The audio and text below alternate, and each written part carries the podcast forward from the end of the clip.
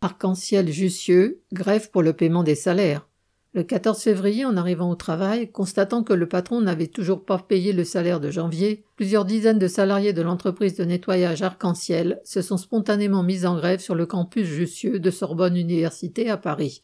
C'est la troisième fois que le patron paye les salaires en retard, mais les loyers, eux, doivent être payés à l'heure. Ce nouveau retard de paiement, ajouté aux charges de travail écrasantes et aux heures non payées, qui remontent parfois à août, ont fait se transformer l'angoisse en colère contre le patron. Pendant quatre jours, les grévistes se sont adressés aux étudiants et aux autres membres du personnel en manifestant dans l'université, soutenus par des militants de la CGT. La mobilisation a ranimé les souvenirs et les liens hérités des huit jours de grève qui avaient eu lieu fin 2021. Au début du quatrième jour, bien que les salaires aient enfin été versés, les grévistes ont unanimement décidé de prolonger la grève pour être respectés à l'avenir, demander au patron de venir s'expliquer et de s'engager à payer les salaires à l'heure. Le lendemain, sur proposition de militants CGT, le travail a repris.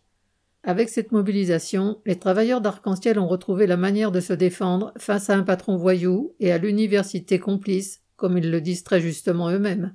Correspondant Hello.